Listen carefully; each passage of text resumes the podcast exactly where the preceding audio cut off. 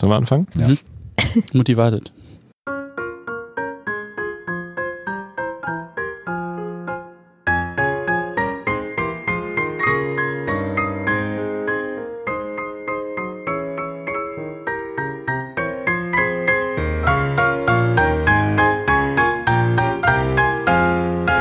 Hallo und herzlich willkommen zur nächsten Folge des Young Urban Anesthesiologist Podcast aus der Klinik für Anästhesiologie an der Universitätsmedizin in Göttingen. Mein Name ist Ingmar Finkenzeller. Nach der Doppelfolge zum perioperativen Temperaturmanagement mit Professor Breuer verlassen wir die ähm, verlassen wir thematisch die Messtechnik und wenden uns jetzt der Pharmakologie zu. Fühlt sich irgendwie an wie eine neue Staffel des Podcasts. In dieser ersten Folge wollen wir uns Grundbegriffen der Pharmakologie widmen. Auch für diese Folge wird es wieder Fortbildungspunkte geben. Dazu muss man auf unserer Homepage ains.umg.eu slash podcast in das entsprechende Formular seine EFN-Nummer eintragen äh, und wir werden dann die äh, Nummer an die Ärztekammer weiterleiten und die Punktegutschrift veranlassen. Heute mit dabei ist wieder der Clemens Grimm. Hallo. Das Winken konnte man gerade nicht sehen. Ähm, aus München extra angereist, der äh, Ralf Sova. Hi. Hi. Und äh, besonders freue ich mich, dass Ann-Kathrin Schneider äh, unsere Runde hier verstärkt. Hallo. Heute soll es um Pharmakologie gehen.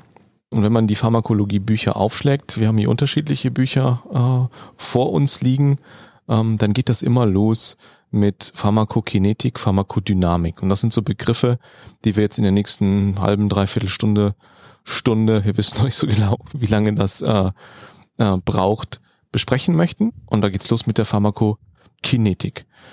Pharmakokinetik ist das, was der Körper mit dem Medikament macht. Also es gibt irgendwie ein Medikament und der Körper geht damit um. Das soll so ein bisschen der Einstieg sein.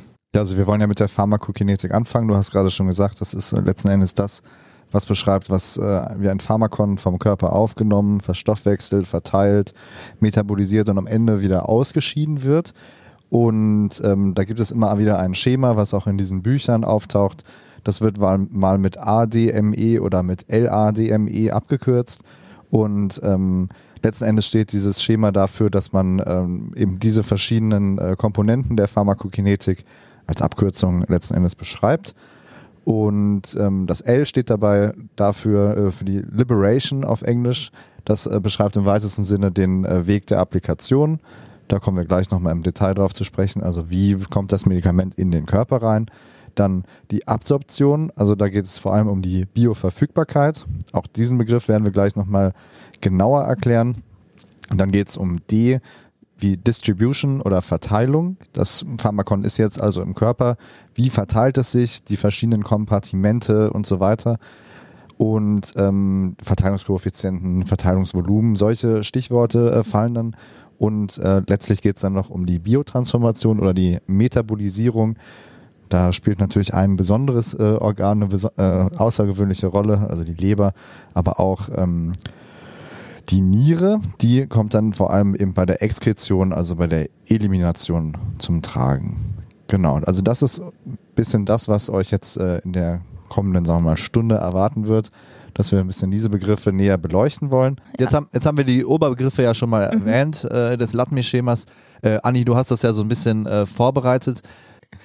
Wir wollen im Prinzip anfangen mit dem ersten Thema der Liberation, äh, also das L im, im LATME-Schema, also die, ja, im Prinzip den Applikationsweg in den Körper. Welche verschiedenen Arten unterscheiden wir da so? Ja, also ähm, prinzipiell gibt es ja verschiedene Wege der Applikation. Ähm, so, ich glaube, der Standard, das, was Patienten zu Hause meistens machen, ist eben die orale Applikation, eben meinetwegen in Tablettenform. Ähm, als Saft. Ähm, es gibt äh, rektale Applikationswege als Zäpfchen oder eben diese Rektiolen. Uns als Anästhesisten ist wahrscheinlich die intravenöse Applikation das, was am vertrautesten ist. Intramuskulär oder subkutane Applikation haben wir. Es gibt inhalativ, ähm, wir können sublingual irgendwas applizieren. Ansonsten ähm, gibt es noch, was sicherlich auch in der Palliativmedizin relativ häufig verwandt wird, eben transdermale Applikationswege bei Pflastern, zum Beispiel ähm, Fentanylpflaster. Und ähm, ansonsten eben noch epidural oder peridual, was eben vor allem auch äh, im OP oder auch ähm, in der Geburtshilfe häufig zum Tragen kommt. Ich würde gern auf den einzelnen Applikationswegen ein kleines Mhm. bisschen verharren Ja, und so gerne. ein bisschen Vor- und Nachteile besprechen.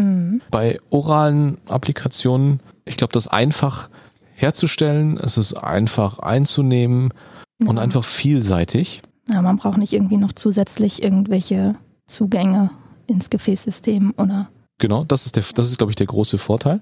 Der Nachteil, es ist nicht so richtig steuerbar oder die Steuerbarkeit ist eine andere, weil man mit, mit vielen Faktoren abhängt von Magensäure, also von, von pH, ja, ansonsten irgendwelche Magen-Darm-Erkrankungen. genau, ob man was gegessen hat vorher oder nicht, Passagestörungen, Passagehindernisse.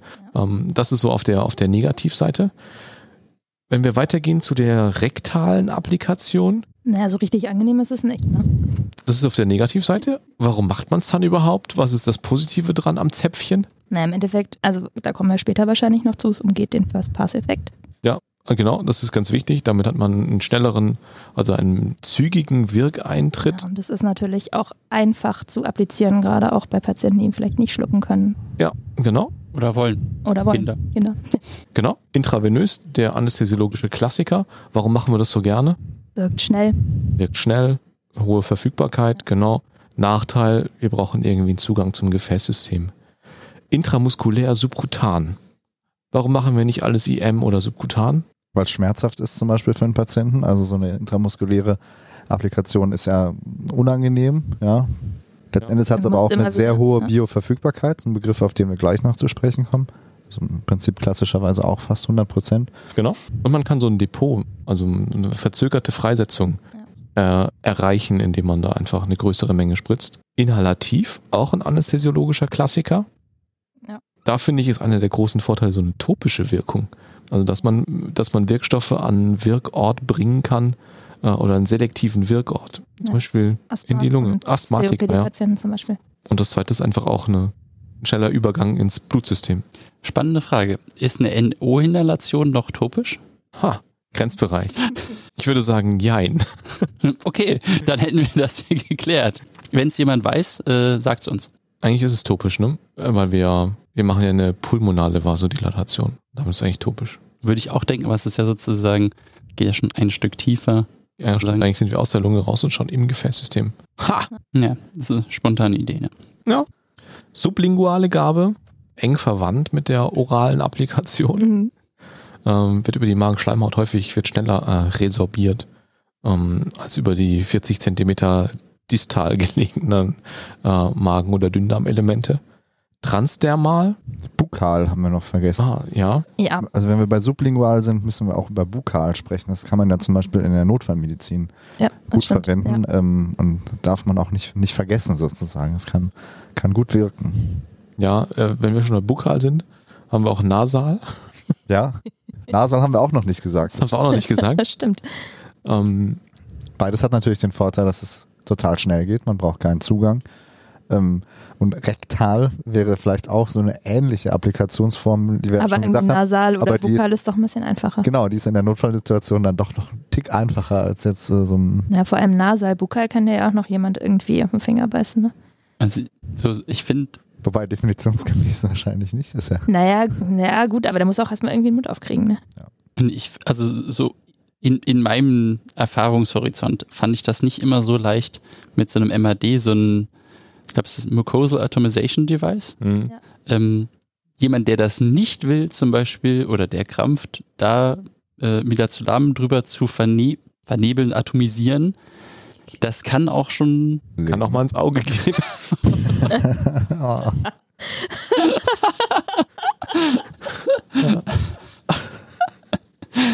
Es sind Also- ja wieder schreiende Kinder, bei, bei denen man das äh, macht, die sich gegen IV-Gaben irgendwie wehren. Ja, und klar, da äh, ruhig das äh, eine Nasenloch äh, zu treffen, ist gar nicht so einfach. Ja, sublingual bukal hat also entsprechend den Vorteil, dass wir jetzt äh, schon festgehalten haben, also vor allem schnelle Aufnahme über die Schleimhäute, ähnlich schnell in Anführungszeichen wie IV Mhm. teilweise. Und ähm, ja gut, äh, ist ein bisschen, sagen wir mal, sozial verträglicher als die rektale Applikation und für die Notfallsituation ähm, gut geeignet oder auch bei Einleitungen oder zur, sagen wir mal, präoperativen Sedierung bei nicht kooperativen Patienten. Dazu habe ich äh, auch noch eine, so eine Folgefrage. Mhm. Kann man Zäpfchen eigentlich auch nasal geben? Also ich, ich einfach aus dem Bauchhaus würde ich sagen, vom Wirkstoff her müsste das funktionieren. Ja. Die Frage ist halt, ob das irgendwie, wie, wie, löst sich das physisch wirklich auf und ist das dann vielleicht ein Aspirationsrisiko? Die Frage ist, wie ist es mit dem First-Pass-Effekt? Also resorbiert wird's, funktioniert. Du kannst dir dein Ibuprofen-Zäpfchen noch in die Nase stecken. Ja. Äh, hilft auch gegen Kopfschmerzen. Aber wie ist das mit dem First-Pass-Effekt? Ich würde denken, dass der venöse Abfluss, ja, jetzt sind die großen Anatomie-Fragen. Ich, ich glaube nicht, dass, dass das wird in die Cava Superior irgendwo gehen. Genau. Und damit müsste es eigentlich zum Herzen kommen ja. und dann systemisch, also mit wenig First Pass Effekt. Genau. Nicht weniger als, äh, nicht mehr als rektal. Man muss ja auch rektal aufpassen, äh, je nachdem wie tief man es reinschiebt, hat man auch wieder den First, First Pass Effekt nicht mehr. Handschuhgröße 10. Oh, jetzt ist die erste Folge, die ich als explizit markieren muss. Wir haben als nächstes noch die transdermale Applikationsform. Ähm, transdermal äh, werden vor allem, äh, ja, also transdermal sind äh, transdermale ähm, Systeme sozusagen, werden vor allem äh, in der Schmerz- und Palliativmedizin äh, verwendet, weniger jetzt im akuten Setting. Ähm, wir haben das teilweise aber bei Patienten, die auf der Intensivstation behandelt werden, dass sie zumindest aufgenommen werden mit einem transdermalen System, was man dann ähm, aufpassen muss, dass man es nicht vergisst. Erstens muss, darf man es nicht übersehen, also die gründliche und äh, ja, durchgehende körperliche Untersuchung ist da natürlich entscheidend. Und letzten Endes wird meistens empfohlen, diese Pflaster zu entfernen, um eine entsprechende Schmerztherapie dann über kontinuierliche Gabe zum Beispiel oder ähm, ja eben Bolusgaben, IV über den hoffentlich dann einliegenden ZVK zu machen. Aber es ist eine gute, ein gutes System, wenn diese Patienten dann weiter verlegt werden sollen und trotzdem noch mit Opiaten zum Beispiel, das ist ja das Klassische, was man darüber applizieren kann, versorgt werden sollen. Der Vorteil ist die stabile Freisetzung von Wirkstoffen. Also es eben nicht so hohen Dosisschwankungen ähm, unterliegt wie pulsatile Gaben und dass es über mehrere Tage eben aufrechterhalten werden kann. Die epidurale, Schrägstrich peridurale Gabe und die intraspinale oder intrathekale Gabe ist wieder eine klassisch anästhesiologische Domäne, ähm, üblicherweise aus der Schmerztherapie, aber es gibt auch andere Anwendungen aus der Diagnostik oder aus der Tumortherapie, wo man an ja, den Wirkorten da eben auch Medikamente appliziert. Ich glaube, das sind die Klassiker. Wir haben jetzt noch die äh, Augentropfen vergessen, aber da kann Nina ich, dann für eine Sonderfolge reinkommen. Das, genau, das muss ich nur aus familiären Gründen mal erwähnen. Ja, je länger wir darüber nachdenken, diese Liste erhebt keinen Anspruch auf Vollständigkeit. Dann Damit ist die Liberation, der erste Buchstabe, das L des Latmisch-Schemas, glaube ich, abgearbeitet. Und wir kommen zum Punkt 2, der Absorption. Ähm, genau, Clemens hat schon Absorption gesagt. Im Deutschen hat man meistens, dass es sozusagen ein Latten- und kein Atme-Schema ist. Als kleine Merkhilfe dazu, da gibt es wie Punkt 2 zwei Begriffe, die eine entscheidende Rolle spielen. Und im Prinzip geht es bei der Absorption dabei sie beschreibt, in welcher Geschwindigkeit und Konzentration ein Pharmakon im systemischen Kreislauf erscheint. Das erfolgt dann in Prozentangabe. 100 Prozent ähm, ist gleich zu, oder eine IV-Gabe ist definitionsgemäß 100 Prozent, weil dann ist sie sozusagen sofort und in maximaler Dosierung im systemischen Kreislauf. Und bei allen anderen Sachen, die nicht IV gegeben werden, da ist es dann zwei Mechanismen, ähm, die beeinflussen, wie hoch die Absorption ist. Und das ist zum einen der First-Pass-Effekt, den man, denke ich, im Studium auch häufiger mal gehört hat und von dem wir auch schon gesprochen hatten. Bezieht sich meistens auf oral verabreichte äh, Pharmaka, die halt durch den enterohepatischen Kreislauf einmal durch die Leber durchmüssen, dort verstoffwechselt werden und unter Umständen dann, je nachdem, ob und wie sie verstoffwechselt werden, in einem geringeren Maß ähm, im Kreislauf, dann im systemischen Kreislauf zur Verfügung stehen. Und das Zweite, was das Ganze noch beeinflusst, ist die Fähigkeit zur Passage von Membranen. Das heißt, meistens ist es die äh, Lipophilie. Je lipophiler äh, ein Pharmakon ist, desto einfacher kommt es durch diese Doppelschicht, äh, diese Doppellipidschichtmembran. Und je hydrophiler, desto schlechter. Und dann gibt es ja zum Beispiel noch, um mal diesen kleinen Schwenk zu machen, die amphiphilen Stoffe wie die Lokalanästhetika, die beide Eigenschaften haben und auch abhängig davon, wie der pH ist, dann besser oder schlechter durch äh, Membranen durchkommen, was ja mit diesem klassischen Effekt ist, dass Lokalanästhetika in entzündeten Gewebe nicht gut wirken, weil sie nicht durch die Membran kommen, weil sie in einem eher polaren Zustand vorliegen, dann pH-abhängig, im sauren pH-Entzündenbereich, äh, Genau. Gewebe. Ein Schlagwort, was man da nennen muss, ist der Ionisationsgrad, also wie weit ein Pharmakon ionisiert ist. Ähm, das beschreibt das noch und am Ende geht es um die Resorptionsgeschwindigkeit, also wie schnell äh, ein Medikament an den Wirkort gelangen kann aufgrund seiner ja, physikochemikalischen Eigenschaften. Es gibt bei der Resorption noch weitere Faktoren, die wichtig sind, nämlich ist einmal die Molekülgröße. Ähm, da braucht man manchmal Carrier-Systeme, um die an die äh, entsprechenden Wirkorte zu bringen. Ich habe auch noch eine Kleinigkeit zur Bioverfügbarkeit. Dazu gibt es nämlich auch eine Formel. Wenn man sich die Konzentration des Wirkstoffes, also wenn man es messen würde, ähm, auf der Y-Achse darstellt und den zeitlichen Verlauf auf der X-Achse und dann die IV-Gabe messt zu jedem Zeitpunkt, dann ist das so eine fallende Kurve am Anfang, wird die Dosis gegeben, dann ist es sofort ganz weit oben ähm, und fällt dann immer weiter ab. Und dann wird ja der Stoff, wenn man ihn parallel ähm, per Os gibt, zum Beispiel, und das dann äh, diesen endohepathischen Kreislauf durchläuft, wird es irgendwann zeitverzögert auch im systemischen Kreislauf erscheinen. Der gleiche Stoff oder ein, ein Vergleichsstoff. Und wenn man diese beiden Kurven sich dann anschaut, über die Zeit, ähm, Konzentration über Zeit, und da das Integralbild, also die Area Under Curve, dann ist die Bioverfügbarkeit der Quotient aus Area Under Curve der Per-Os-Gabe zur Area Under Curve der IV-Gabe. Wird manchmal an dieser gefragt. Zum First-Pass-Effekt noch erwähnen, dass es Substanzen gibt, die erst durch den hepatischen First-Pass-Effekt aktiviert werden. Da spricht man dann von Prodrugs. Die sind in der applizierten Form unwirksam und werden erst durch den First-Pass-Effekt aktiviert. Genau. Aber Ingmar, Das ist, das ist vielleicht doch auch schon bei ein bisschen Metabolisierung. Du hast recht. Ja, ich meine, da kann man den First-Pass-Effekt ja nochmal alles vermischt. Aufgreifen, sozusagen. Okay, ich sehe schon, wir müssen bei Dis Distribution weitermachen, um nicht aus dem Schema rauszufallen. Die Distribution ist der dritte Buchstabe aus unserem Latme-Schema, das D. Ralf, hau raus. Okay. Ähm, passenderweise zum dritten Buchstaben gibt's auch wieder drei große Überbegriffe oder Schlagwörter, die man sich dazu merken kann oder sollte. Ähm, grundsätzlich geht's einfach darum, wie verteilt sich ein, Organ äh, ein Pharmakon, was in der Blutbahn ist, jetzt dabei. Das heißt, Blutflüsse zu unterschiedlichen Organen spielen dabei eine Rolle. Ähm, unterschiedlich durchblutete Organe haben unterschiedliche Aufnahme, logischerweise dadurch. Ähm, und dann gibt es so ein Wort, ich glaube, also ich kann mich noch sehr gut daran erinnern, wie ich das am Anfang sehr schwierig fand im Medizinstudium, der Verteilungskoeffizient. Ähm, das ist letztendlich ein Maß dafür, äh, wie, wie polar oder hydrophil ein Stoff ist. Das, der beschreibt sozusagen, also im, äh, die Konzentration des Pharmakon in organischen Lösungsmitteln, also zum Beispiel Alkohol, also wie Fettöl oder wie lipophil ist es vielleicht im weitesten Sinne, durch die Konzentration im Wasser. Also je höher der Quotient ist, desto lipophiler ähm, ist der Stoff und je niedriger, desto hydrophiler ist der Stoff.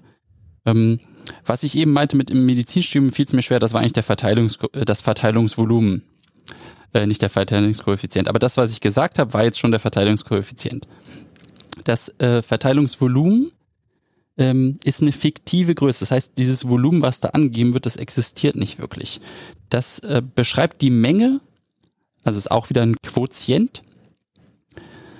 Das beschreibt die Menge des Pharmakons durch die Plasmakonzentration des Pharmakons. Lipophile Stoffe haben meistens ein hohes Verteilungsvolumen, weil sie sehr gut mit ins Fettgewebe reingehen und je größer das Verteilungsvolumen eines Stoffes, jetzt müsst ihr mich ein bisschen kontrollieren, ähm, desto mehr muss man geben, damit eine Menge im Plasma sozusagen, damit die Menge im Plasma hochgeht. Weil das Verteilungsvolumen ist ja der Quotient. Das heißt, wenn das eine große Zahl ist, muss ja oben ähm, viel Pharmakon stehen und unten verhältnismäßig wenig äh, Plasmakonzentration. Klar, da gibt's ja dieses Modell mit den, mit den Eimern. Ja, also du hast einen Eimer, da ist so und so viel drin, der Eimer ist so und so groß und er hat einen gewissen Spiegel, eine gewisse Höhe im Eimer. Und dann gibt es natürlich noch das Modell mit mehreren Eimern, ja, also eins, zwei, drei Kompartimente. Und ähm, daran kann man sich das ganz schön an anschaulich machen. Die Plasmaproteinbindung, und ich glaube, das ist tatsächlich was, was Wichtig ist. was sehr wichtig ist und was auch sehr unterschätzt wird, was Plasmaproteinbindung ist das dritte der drei Stichwörter, die zur Distribution gehören. Und zwar binden einfach Pharmaka mit unterschiedlicher Affinität an Plasmaproteine, zum Beispiel Albumin. Und da gibt es diese Free Drug Hypothese. Das heißt, nur das nicht gebundene Pharmakon, das, was nicht ans Protein gebunden ist, ist wirksam. Das heißt im Umkehrschluss, äh, wenn ich die gleiche Menge zwei verschiedenen Patienten gebe und Patient 1 hat normale ähm, Plasmaproteine, zum Beispiel das Albumin, und Patient 2 hat weniger, dann ist auch weniger zur Bindung ähm, da. Das heißt, es gibt unter Umständen mehr freies Pharmakon und damit eine stärkere Wirkung.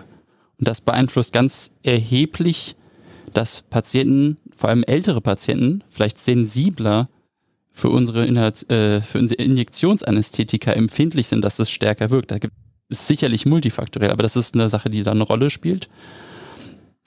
Ähm, ja, ich glaube, das ist der wichtigste Punkt davon. Wenn keiner Einwände hat. Und dass Pharmaka um diese Plasmaproteinbindung konkurrieren können. Also das Wenn- eine Pharmakon will. Das heißt ja auch, dass wenn ein anderes Pharmakon dazugegeben wird, was eine stärkere Plasmaproteinbindung hat als das, was vielleicht vorher gegeben wurde, dass sich dadurch die Wirkung dessen, was halt dann verdrängt wird von den Proteinen, einfach verstärkt. Wir können uns ja gegenseitig jetzt helfen bei der Metabolisierung und der Biotransformation. Also grundsätzlich ist die Biotransformation ähm, der, der nächste Abschnitt in unserem LATME-Schema, also die Metabolisierung.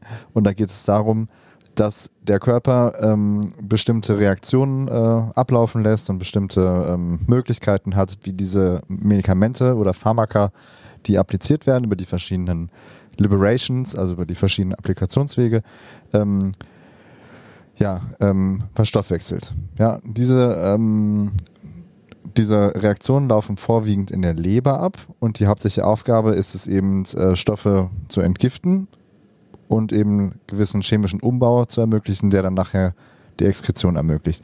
Ich glaube, du musst aufpassen, wenn du sagst, das ist immer der Entgiftung. dient. Ja, ich glaube, das, hauptsächlich, das, das ist, glaube ich, nicht, das kann man so nicht ganz sagen.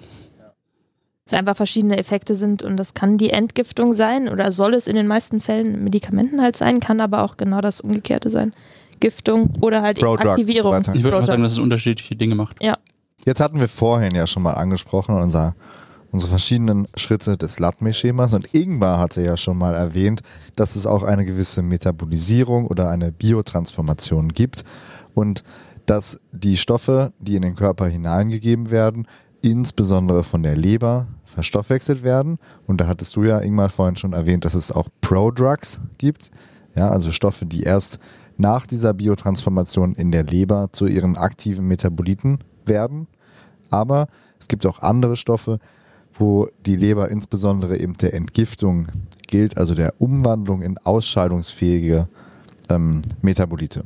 Grundsätzlich ist die Leber ja dazu designt, fremde Substanzen irgendwie aus dem Blut zu filtern und die irgendwie umzubauen und wieder loszuwerden. Also alles, was hier mit Biotransformation zu tun hat, dient eigentlich in erster Linie dem Körper dazu, die Stoffe am Ende loszuwerden. Wenn dabei durch diese Prozesse, die in der Leber stattfinden, zufällig eine Substanz entsteht, die eine Wirkung hat, die auf irgendeinen Rezeptor passt oder die irgendwas anderes auslöst, kann da die Leber nichts dafür. Die tut einfach nur, was sie kann. Ähm, und am Ende gibt's da vielleicht einen Effekt, was sich äh, schlaue Apotheker ähm, dazu nutze machen. Gut, wir wollen im Prinzip noch ganz kurz was zu den zeitlichen Abläufen sagen. Zeitliche Abläufe. Zeitliche Abläufe werden ja auch als Kinetiken bezeichnet. Und da gibt es unterschiedliche Einteilungen in der Pharmakologie. Also die Kinetik nullter Ordnung. Das ist eine, ein zeitlicher Ablauf, der unabhängig ist von der Substratkonzentration und immer mit der gleichen Geschwindigkeit abläuft. Also ein, eine Kinetik in der Leber oder eine Kinetik des Stoffes immer mit der gleichen Geschwindigkeit und völlig unabhängig davon, wie die ursprüngliche Konzentration war. Ethanol zum Beispiel. Als Beispiel ist da der äh, Alkohol zu nennen. Genau. Und dann gibt es auch noch eine Kinetik erster Ordnung. Erster Ordnung in dem Sinne, dass es proportional ist zur Substratkonzentration. Und das gilt eigentlich für die allermeisten Medikamente, die man in den Körper geben kann. Man kann grundsätzlich sagen, dass das Pharmakon am Anfang, während die Konzentration hoch ist, schnell umgesetzt wird, also schnell metabolisiert wird von der Leber und erst mit abnehmender Stoffkonzentration nimmt auch die Reaktionsgeschwindigkeit ab. Jetzt möchte Ralf noch was sagen zum Ablauf. Wie läuft das denn ab in der Leber ganz genau? Na, ganz genau muss ich leider gestehen, kann ich natürlich nicht sagen, aber ähm, ich erinnere mich, dass sozusagen auch im Studium schon mal diese ominösen Phase 1 und Phase 2 Reaktionen beschrieben wurden. Ähm, Phase 1 ähm, dient in der Regel dazu, dass man einen polaren Metaboliten schafft. Also dass irgendwas verstoffwechselt wird in irgendeiner Weise, dass es danach polar ist. Und ganz häufig ähm, ist es eine Oxidation durch das äh, allseits bekannte Zytochrom P450-System, also mit den ganzen ZYP-Enzymen, die da drunter sind. Ähm, es muss nicht immer eine Oxidation sein, es kann auch eine Reduktion oder eine Hydrolyse sein. Ähm, Beispiel dafür wären anästhesiologische, jetzt wieder zum Beispiel das Hydrolasen bauen Acetylcholin oder Succinylcholin oder das äh, nicht mehr so viel verwendete Lokalanästhetikum Procain ab. Und dann gibt's meistens noch eine Phase 2 Reaktion, das ist diese Konjugatsreaktion. Da wird der Metabolit, der jetzt in Phase 1 polar gemacht wurde, äh, mit anderen Dingen gekoppelt. Das ist ganz häufig die Glucuronsäure, ähm, es kann aber auch Schwefelsäure, Aminosäuren, Glutathionen sein. Ähm, Glutathionen sind ja immer, werden immer wieder erwähnt mit diesem oxidativen Stress, freie Sauerstoffradikale, die durch Glutathionen gebunden werden können und dann wieder unschädlich gemacht werden können. Wenn der Glutathionspeicher leer ist, dann kann man auch keine freien Radikale mehr wegfangen. Und ähm, man kann auch die ähm, Zwischenprodukte bei einer Paracetamolvergiftung nicht mehr wegfangen. Das heißt, wenn der Glutathionspeicher erschöpft ist, dann sind diese Zwischenprodukte, die reaktive Metaboliten sind, ähm, häufen sich dann an und führen zu einer, ich glaube, Leberzellennekrose. Deswegen gibt man das ACC. Die SH-Gruppen bieten dem dann wieder ein bisschen was zum Wegfangen. Also Zusammenfassung, Phase 1, Reaktionen verändern die Struktur von Arzneistoffen durch Oxidation, Reduktion oder Hydrolyse. Und Phase 2 Reaktionen sind Kopplungsreaktionen, ähm, die das Ganze konjugieren. Die können unabhängig voneinander ablaufen, also Phase 2 bedingt nicht unbedingt eine Phase 1 und eine Phase 1 bedingt nicht unbedingt eine Phase 2. Aber häufig gehört das schon irgendwie zusammen. Phase 3 ist Profit. There's no step 3. Ich habe vergessen, wie immer, Codeworte einzustreuen. Ähm, und als erstes CMA-Codewort würde ich Metabolisierung nehmen. Der nächste Schritt ist, nachdem wir jetzt äh, hier Dinge metabolisiert haben, dass wir sie auch wieder loswerden.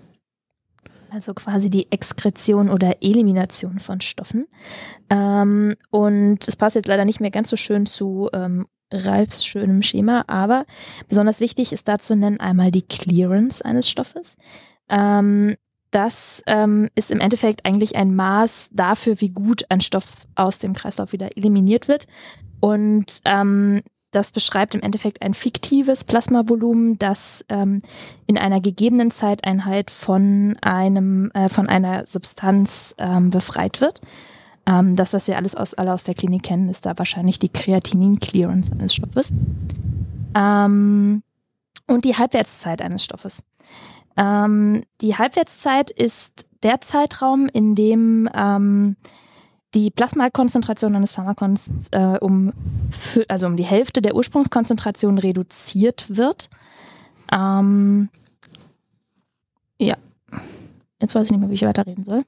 Du kannst ja nochmal erwähnen, Anni, dass jetzt bei, dem, bei der Clearance, anders als man vielleicht anfänglich denkt, nicht die, die Clearance des Stoffes im Vordergrund steht, also sondern Kreatinin, sondern das Plasmavolumen. Plasma ja. Genau, das ist ja irgendwie so ein bisschen seltsam eigentlich. Das ist ja irgendwie Kreatinin wird komplett geklärt, nicht rückresorbiert und so weiter. Ja. ja. Ich sehe das ja so wie immer mit unserem Podcast, dass wir nur Interesse wecken wollen, dass man sich mal so einen fetten Wälzer äh, anguckt. Das ist voll geil, wenn man Weil- es da reinliest. Genau, weil die Leute merken werden, fuck, äh, That shit is interesting. fa nee, das auch. Was wir noch nicht geschafft haben, ist zu zeigen, warum es Anästhesie, also warum es Genau. besonders es Anästhesie-relevant muss relevant sein und wir wollen nur am Ober an der Oberfläche kratzen und guckt euch das einfach nochmal an, weil ihr habt genauso wenig Ahnung wie, wie wir. Ne? Ja. Werdet ihr ja merken. Episch. Ähm, wir sind bei der Wir Exkription sind bei der gelandet. Exkription und Elimination Anni immer noch. wollte jetzt nochmal erwähnen, dass die Plasma Clearance ein Maß äh, in, für die Eliminationsleistung und zwar des Plasmavolumens ist und nicht äh, des Stoffes, der drin gelöst ist. Ja, also quasi wie viel Plasmavolumen in einer Zeit gereinigt wird und nicht wie viel Stoff eliminiert wird Genau. in einer gewissen Zeit. Und ähm, zum Thema Halbwertszeit ist noch zu sagen, dass es da auch noch den Begriff der kontextsensitiven Halbwertszeit gibt. Ähm, das bedeutet, dass es eine ähm, Halbwertszeit ist, die abhängig von der Applikationsdauer eines Stoffes ist. Ähm, besonders wichtig ist da das, also ein wichtiges Beispiel ist da das Fentanyl, das, ähm, dessen Halbwertszeit sich verlängert, je länger ähm, das Fentanyl eben gegeben wird. Das ist quasi, wenn man das ähm, nur eine Stunde appliziert, dass dann die Halbwertszeit bei etwa 35 Minuten liegt. Wenn man aber jetzt die Applikationsdauer auf zwei Stunden verlängert, dann liegt die Halbwertszeit schon bei 100 Minuten. Welches äh, Pharmakon kennst du denn, was äh, keine kontextsensitive Halbwertszeit hat? Remi. Gar keine. Remi, Also keine? die, die ist Gar keine, ne? Also- also quasi nicht, nicht. jein. Ich habe schon so lange nicht mehr benutzt. Rein theoretisch hat, die, hat das auch eins, aber weil, die, Aber die fällt nicht ins Gewicht. ja, weil die so ultra kurz ist. Also das steigt zumindest nicht an über, also wenn du den Graph anschaust, wird das, ist das eine Parallele zur X-Achse mit der Zeit. Es wird nicht mehr. Die ist schon auch da, aber next to nothing. Nichts, also ich habe schon ewig nicht mehr benutzt, aber fällt nicht wirklich ins Gewicht. Wollen wir eigentlich noch. Man muss noch ein kleines bisschen was hinzufügen zur Elimination. Ja, bei welchen Wegen ein Stoff eliminiert werden kann. Also, ähm, wichtig zur Elimination ist auf jeden Fall noch, dass man ähm, noch unterscheidet, über welchen Ausscheidungsweg ein ähm, Pharmakon eliminiert werden kann. Ähm, das ist zum einen eben die renale Elimination. Ähm, vorwiegend hydrophile Substanzen, also wasserlösliche Substanzen, werden äh, renal eliminiert.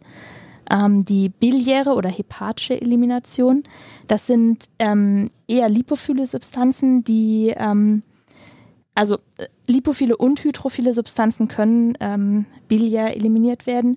Und ähm, insbesondere für Inhalationsanästhetika wichtig ist auch noch die pulmonale Elimination, eben einfach die Elimination über die Atmung. Da ist mir wichtig zu betonen, dass wenn die Elimination vermindert ist, ja, also wenn die Nierenfunktion eingeschränkt ist, wenn die Leberfunktion eingeschränkt ist, dann steigt das Angebot des Pharmakons im Organismus.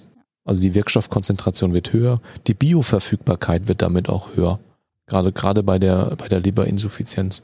Also dass man, also daher kommt ja die, der Ansatz, dass man die Dosierung an die Organdysfunktion anpassen muss. Was aber auch wichtig ist, zu wissen, über welchen Weg ein Pharmakon eben eliminiert wird.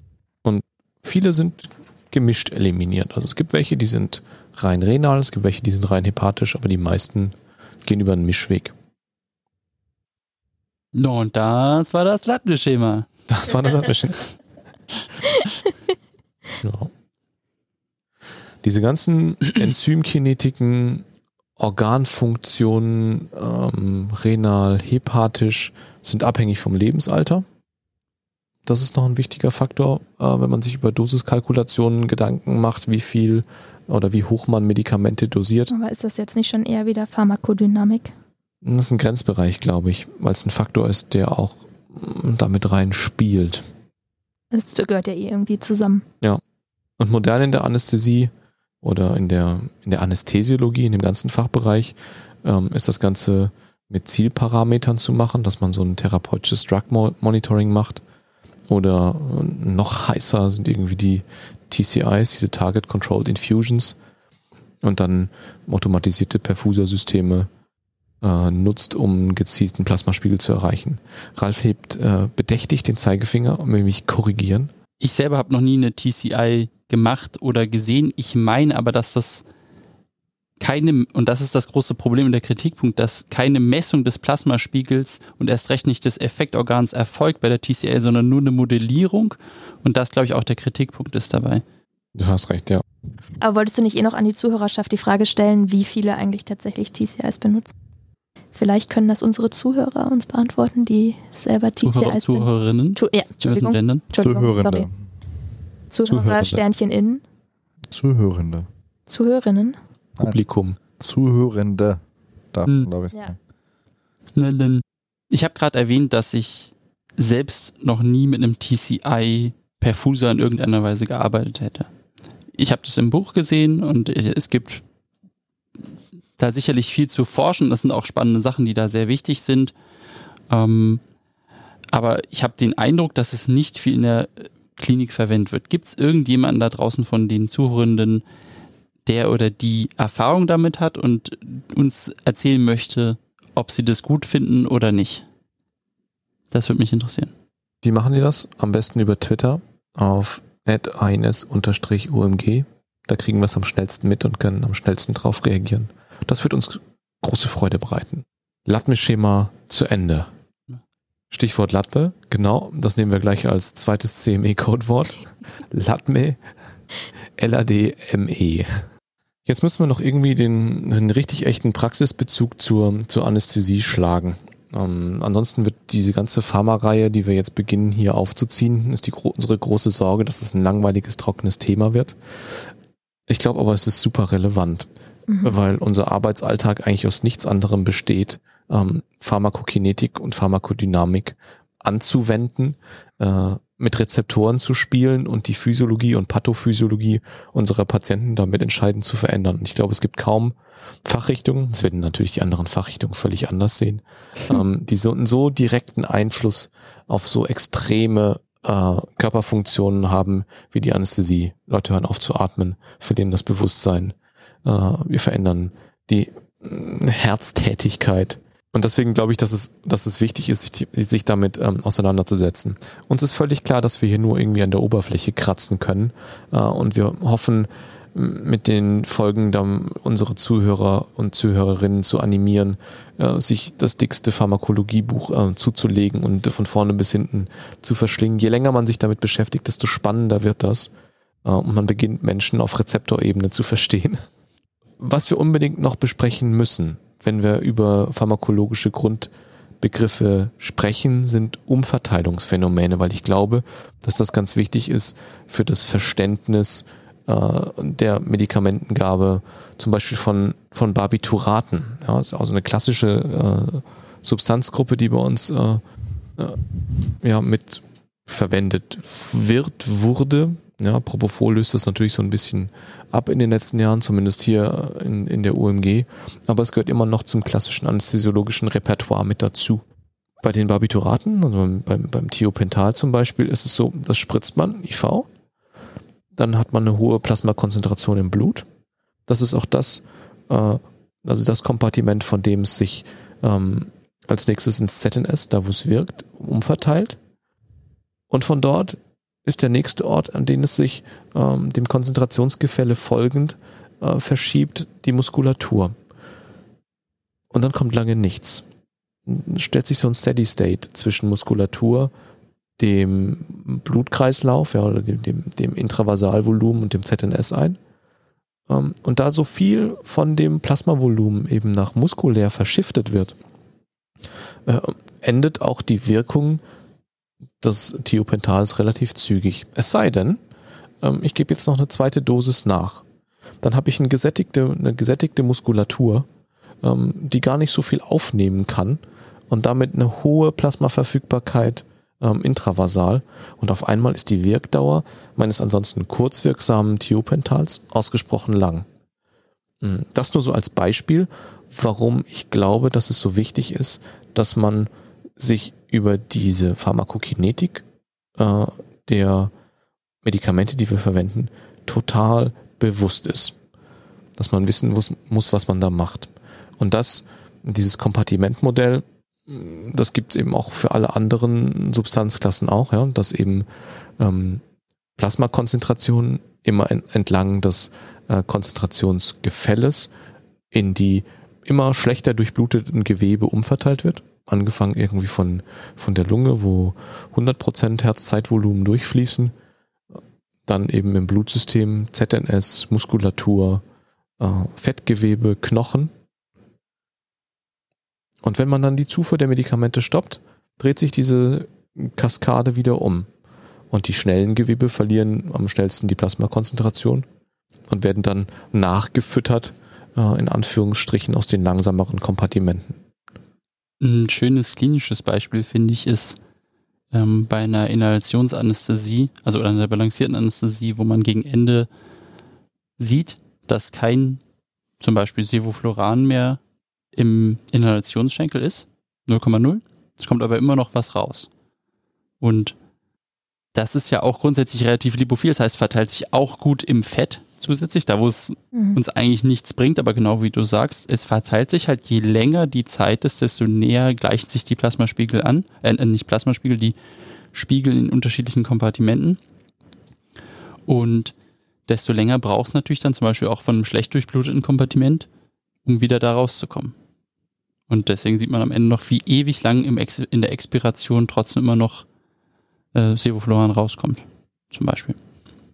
Wobei man ja sagen muss, die Inhalationsanästhetika, also zum Beispiel die gängigen Desfluran und Sevofluran vor allem, sind ja relativ gut steuerbar noch im Vergleich zum Beispiel zu Sonativa mit Propofol zum Beispiel.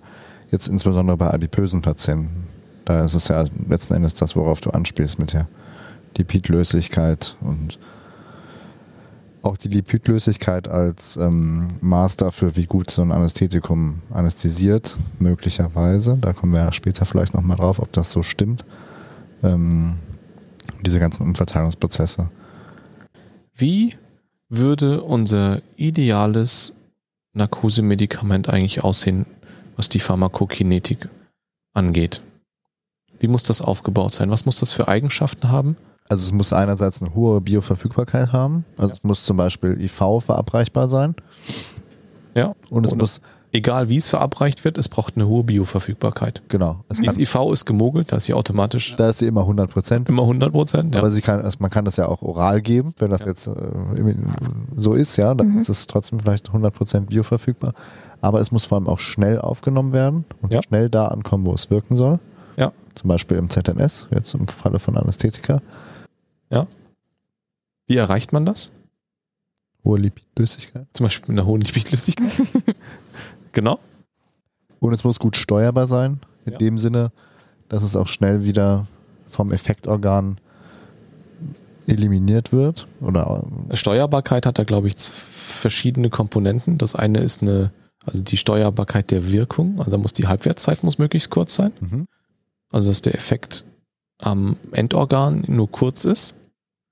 Dass wenn wir einfach aufhören, das Medikament zu applizieren, dass die Wirkung dann sofort nachlässt. Möglichst wenig Nebenwirkungen natürlich. Ja, damit machen wir ein völlig neues Fass auf. ähm, aber das ist Nebenwirkung ist weniger Pharmakokinetik oder Als Dynamik. ja. Es muss billig sein. Es muss billig.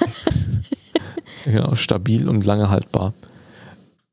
Ähm, es muss unabhängig sein von Organfunktionen, was die Exkretion angeht. Also ja. es muss nicht, es sollte idealerweise einfach von alleine zerfallen. zerfallen. Ja.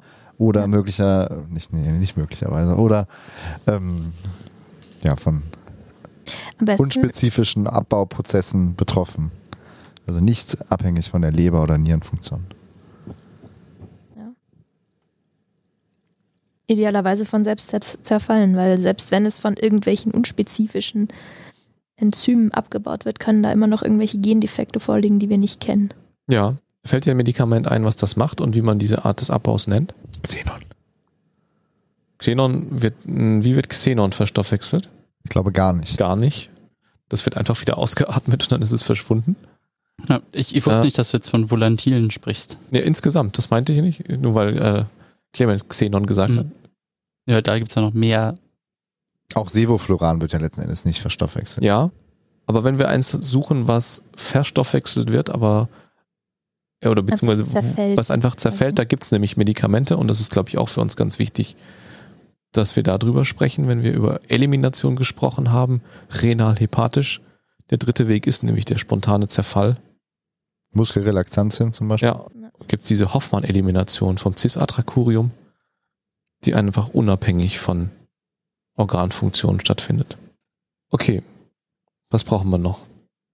Ich finde, man kann noch mal kurz darauf hinweisen, dass es sozusagen dieses Kompartimente-Modell gibt. Das ist auch, ich denke mal, auch in den Facharztprüfungen, aber auf jeden Fall in dieser Prüfung ein, ein, eine Frage ist, die gestellt werden kann. Und das ist im Prinzip, dass man ein Einkompartiment-Modell fahren kann. Das heißt, Stoff wird gegeben und es gibt ein Verteilungsvolumen. Und dann, man vereinfacht sich das so sehr, dass man glaubt, von dort aus findet alles statt. Und weil das natürlich auch sehr offensichtlich ist, dass es so nicht sein kann, hat man mehrere Kompartimente hinzugefügt. Und man ist, glaube ich, das hat auch andere mathematische Modellierungen, dass sich Kurven verändern durch Verteilungsvolumina, wo mehrere Funktionen dabei sind. Und ich glaube, das gängigste ist so dieses Drei-Kompartimente-Modell, wo es sozusagen ein Stoff wird gegeben in das ähm, Plasmavolumen, was V1 darstellt. Und dann von dort aus geht es weiter in zwei andere Volumen, V2 und V3. Eines davon ist sozusagen die Summe aller gut durchbluteten Organe oder Körperteile. Und V3 als Beispiel ähm, die Summe aller schlecht durchbluteten Körperorgane und Teile. Dann gibt's noch ein VF, für, also da, wo wir zum Beispiel unser äh, Injektionsanästhetikum haben wollen, als, Effekt, also als Effektort, das Gehirn in dem Fall. Ähm, und dann ist es wichtig, dass sozusagen die Umverteilung nicht zwischen zum Beispiel V2 und V3, zwischen diesen Kompartimenten stattfindet, sondern immer über das Blutvolumen, das V1 stattfindet und dass auch nur von dort aus eine Elimination stattfindet oder eine Exkretion. Ich glaube, das ist ein Begriff, dieses Drei-Kompartimente-Modell. Ich glaube, das sollte da noch irgendwo mit erwähnt sein. Okay. Ich glaube, wir machen heute keine Pharmakodynamik. Ich glaube auch nicht. Ich glaube, das ist kompliziert genug. Ist auch nicht schlimm. Ich finde das auch schon. Das Wissen wir, was wir in glaub, mehr will auch Woche keiner uns zuhören länger. Ja. Das war ja jetzt auch eigentlich gar nicht so ähm, schlimm alles. Ich glaube auch nicht. Nein, es ist halt viel Grundbegriffe erklären und viel, also es ist halt ein trockenes Thema relativ. Aber es kann ja auch keiner erwarten, dass wenn der Pharmakokinetik anklickt, dass dann jetzt irgendwie was von Mega Hubschrauber. spannendes kommt. Feuer und Hubschrauber. Aliens. Brennende Hubschrauber. Brennende Alien-Hubschrauber. Die Take-Home-Message unserer heutigen Pharmakokinetik-Folge soll das Lattenschema sein. In kurz nochmal Liberation, Absorption, Distribution, Metabolisierung und Exkretion. All diese Prozesse finden mit diesem Akronym kann man sich wahnsinnig gut merken, welche Prozesse pharmakokinetisch relevant sind und welche Einflussfaktoren es gibt, die die Wirkung von unseren Pharmaka beeinflussen können. Und das ist eine wahnsinnig gute Möglichkeit, um sich daran lang zu hangeln, ein Pharmakon zu verstehen. Und wenn man diese Grundbegriffe einigermaßen verinnerlicht hat, kann man auch viel mehr mit diesen pharmakologischen Angaben in den tiefen Pharmabüchern anfangen. Wollen wir noch sagen, welche Pharmabücher wir lesen? Ja, das wollen wir. Oder? Das von Ralf ist übrigens ungefähr 10 Zentimeter dick. Das ist ein Klassiker. Ralf hat einen Klassiker. Einen Klassiker mitgebracht. Den Karo Pharmakologie und Toxikologie. Ich glaube, da ist der ein oder andere im Studium drüber gestolpert oder ganz schnell dran vorbeigerannt. Ich lese von Martin Wehling, das heißt klinische Pharmakologie. Ich hatte das gleiche. Das fand ich gut. Das ist eins von den Büchern, die ich nach dem Studium nicht verbrannt oder verkauft habe, sondern ganz bewusst behalten habe, weil ich, weil ich überrascht war, wie gut mir das gefallen hat. Ich hatte das auch im Studium. Und ein schöner Klassiker, der, über den man immer stolpern wird, wenn man sich auf den DESA zum Beispiel vorbereitet, ist Tonner und Hein, Pharmakotherapie in der Anästhesie und Intensivmedizin. Ja, Grundlagen und klinische Konzepte. Finde ich auch super.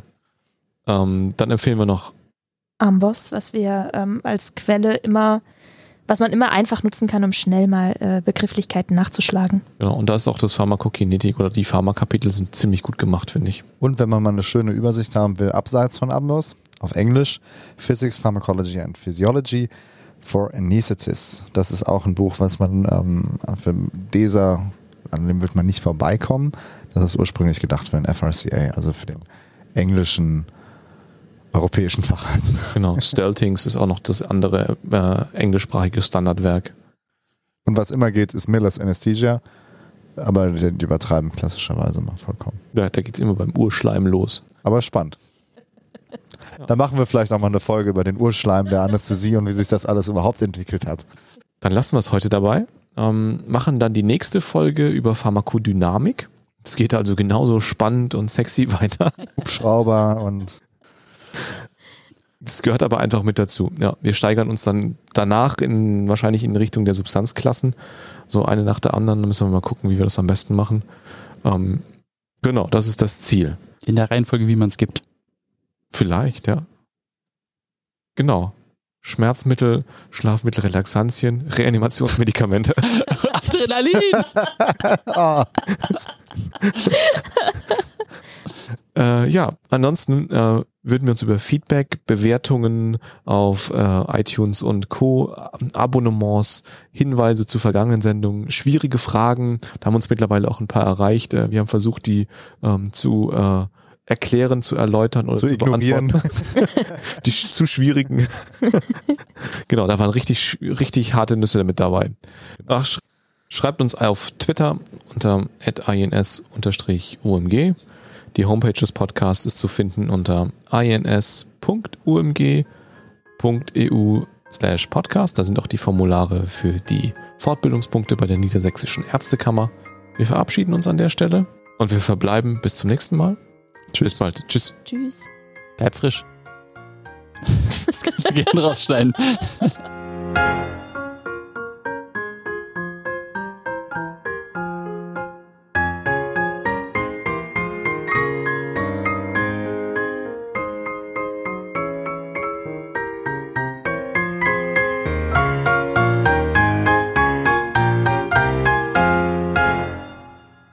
Ja, das ist mit der Pharmakologie, das ist schon auch sehr wichtig. Ist schon ne? schwierig, ja. Ja, das ist